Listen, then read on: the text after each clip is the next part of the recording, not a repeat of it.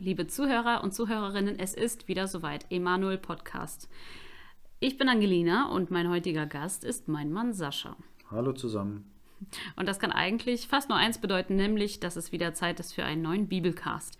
In dem heutigen Bibelcast beschäftigen wir uns mit einem Propheten und ihr werdet es vielleicht schon erraten haben, weil ihr den Titel lesen konntet und das ist der Prophet Nahum, mit dem wir uns heute beschäftigen. Ähm, warum sollte man Nahum lesen?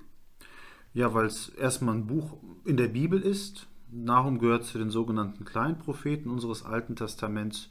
Das Buch ist relativ unbekannt und klein also im Sinne von kurz.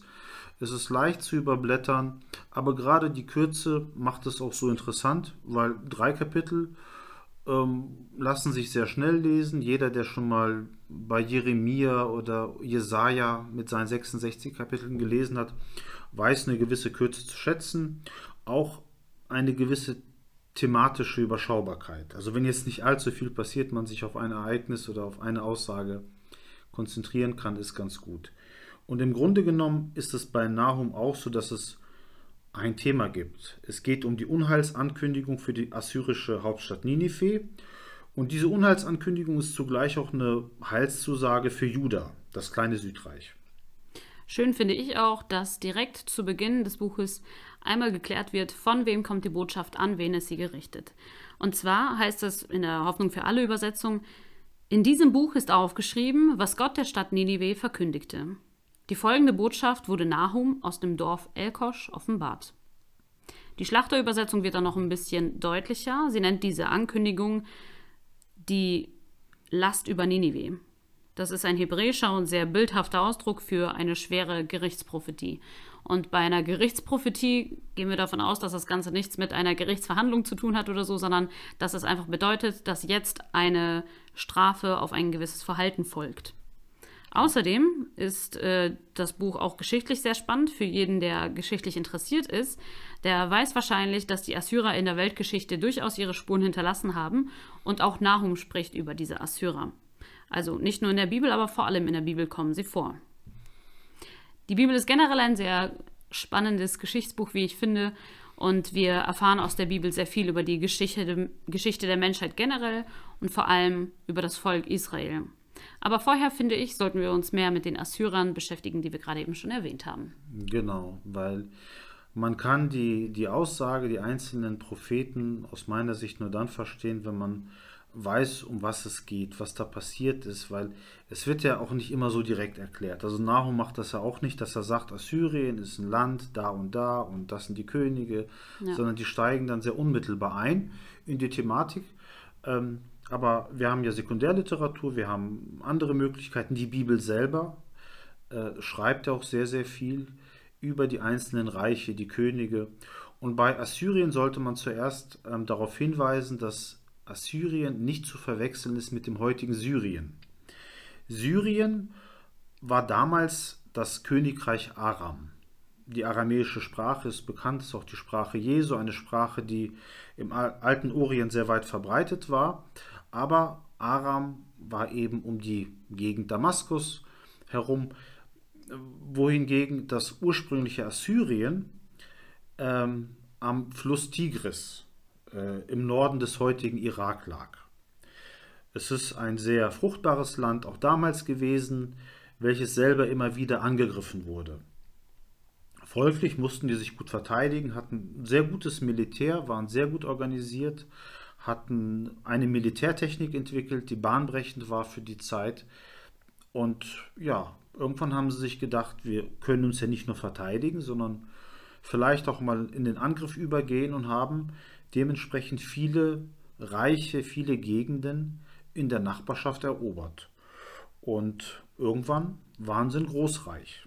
Und das assyrische Großreich, so sagen zumindest die Historiker, war das erste Großreich der Weltgeschichte überhaupt.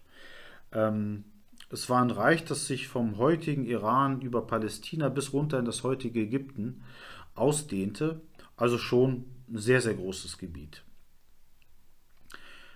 Gebiete erobern ist aber das eine, eroberte Gebiete halten, verwalten können, ist nochmal eine andere Sache. Zumal, wenn man so grausam und rücksichtslos ähm, agiert hatte, wie die Assyrer es taten, Folglich hat diese Brutalität ähm, auch sehr viel Widerstand bei den unterschiedlichen Völkern mobilisiert. Ähm, folglich war für das assyrische Großreich im Jahr 609 vor Christus Schluss.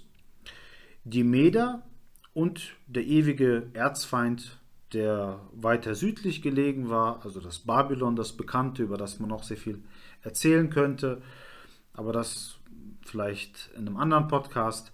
Jedenfalls die Meder und die Babylonier haben der assyrischen Geschichte, die weit mehr als 1000 Jahre zu bieten hatte, ein Ende bereitet. Also es war wirklich irgendwann Schluss mit Assyrien und Assyrien ist nicht mehr wieder aufgetaucht. Tja, kommen wir nochmal zurück zu Israel und Juda. Nach dem Tod Salomos, das war so um das Jahr 926 vor Christus, da teilte sich Israel in das Nordreich und in das Südreich. Und wir wissen ja, dass Israel ursprünglich zwölf Stämme hatte, also die Nachkommen Jakobs. Und das Südreich bildete sich aus den Stämmen Juda und Benjamin. Das Südreich wird also auch Juda genannt und hat zur Hauptstadt Jerusalem. Die anderen zehn Stämme waren dann das Nordreich mit der Hauptstadt Samaria. Dieses Israel, zumindest das Nordreich, wurde dann durch das assyrische Großreich erobert und ein Teil der Bevölkerung deportiert, sodass das Nordreich und die zehn Stämme im Nebel der Geschichte verschwanden.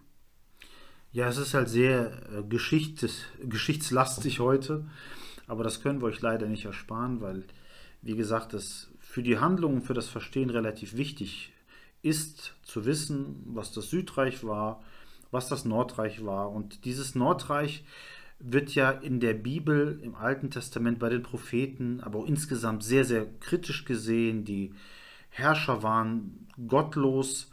Ähm, es war auch gleichzeitig politisch und wirtschaftlich durchaus erfolgreich. So ist es nicht, aber eben mit sehr zweifelhaften Führern und Herrschern sozusagen.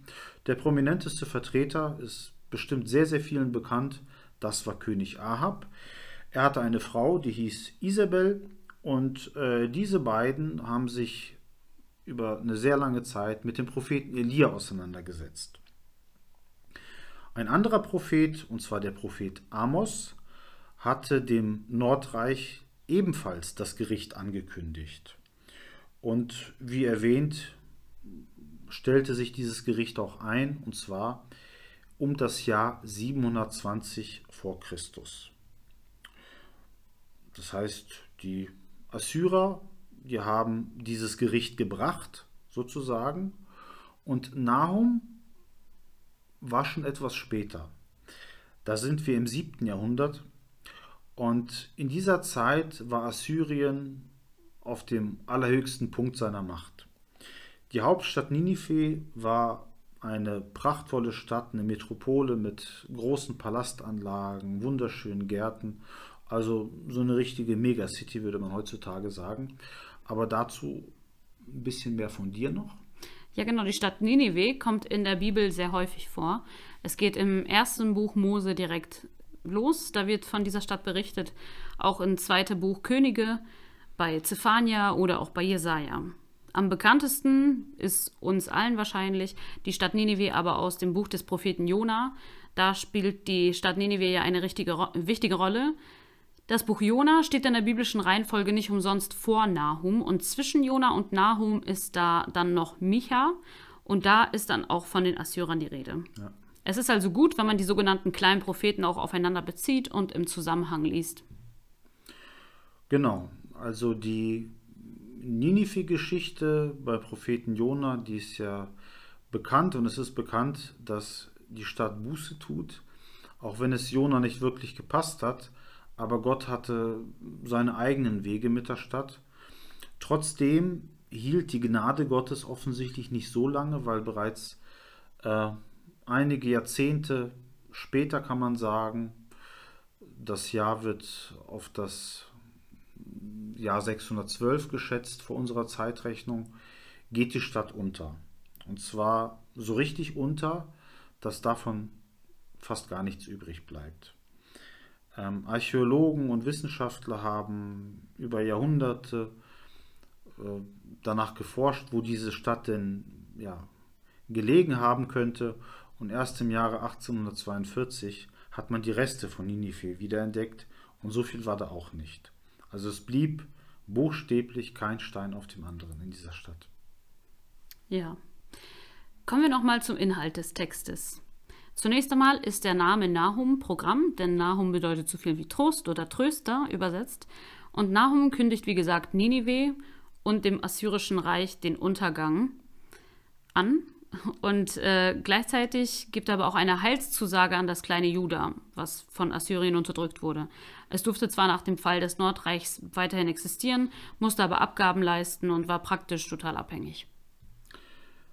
Ja, in diesem Buch ist es so, dass ähm, Gott Ninive und Assyrien auch deswegen die Zerstörung ankündigt, weil sie auch die umliegenden Völker unterdrückt haben. Also nicht nur, dass sie jetzt das Nordreich zerstört haben oder die kleinen äh, Judäer sozusagen unterdrückt haben, sondern auch die anderen Völker. Also Gott hatte und hat natürlich alle, alle Menschen im Blick, auch alle Völker. Das war schon zur damaligen Zeit so. Und das liest man auch in vielen anderen Bibelbüchern des Alten Testaments. Auch wenn ähm, im Buch Nahum Ninive direkt mit Drohworten und Ankündigungen angesprochen wird, so kann man oder muss man diese Drohungen Gottes ähm, so verstehen, dass sie allen Unterdrückern gelten. Ob das nun Staaten sind oder Herrscher. Das heißt, Gott lässt Tyrannen mit Sicherheit auch eine Zeit lang gewähren, macht aber dann einen kurzen Prozess und das lesen wir auch immer wieder, auch in anderen Büchern. Zum Beispiel im Buch Daniel.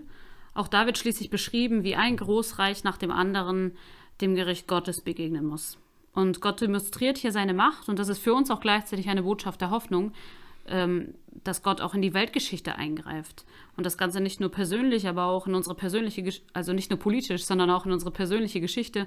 Und am Ende siegt dann seine Gerechtigkeit. Ja. Warum also sollten wir Nahum lesen? Das Buch ist auch sehr schön geschrieben. Trotz der drastischen und zum Teil auch sehr brutalen Sprache hat das Buch, wie gesagt, eine sehr positive Botschaft für uns. Und es lässt sich auch sehr schön lesen. Es ist irgendwie poetisch und ähm, wir hören uns jetzt mal einen kleinen Auszug an, der so eigentlich auch in dem Psalm stehen könnte. Ja, gleich im ersten Kapitel in den Versen 3 bis 5 heißt es, Der Herr ist langsam zum Zorn, aber von großer Kraft, und er lässt gewiss nicht ungestraft. Der Weg des Herrn ist im Sturmwind und im Ungewitter, und Gewölk ist der Staub seiner Füße. Er schillt das Meer und trocknet es aus, und er lässt alle Ströme versiegen. Barschan und Kamel verdorren, und die Blüte des Libanon verwelkt. Die Berge erbeben vor ihm, und die Hügel zerschmelzen. Das Land hebt sich empor vor seinem Angesicht, der Erdkreis samt allen, die darauf wohnen. Ja, so viel dazu. Äh, wir hoffen, dass, ihr, dass das euch ein bisschen mehr Lust gemacht hat auf den Propheten Nahum, auf das Buch. Lest es sehr gerne, gebt uns auch sehr gerne Feedback. Äh, auch generell sind wir für Anregungen und Vorschläge aller Art sehr, sehr offen. Sprecht uns gerne an oder schreibt uns auf info.cg-emanuel.de und dann wünschen wir euch sowohl beim Lesen als auch darüber nachdenken, diskutieren, meditieren sehr viel Spaß und äh, verabschieden wir uns an der Stelle von euch und freuen uns auf nächste Woche oder einfach die nächste Folge, die ihr euch von uns anhört. Tschüss. Macht's gut. Ciao.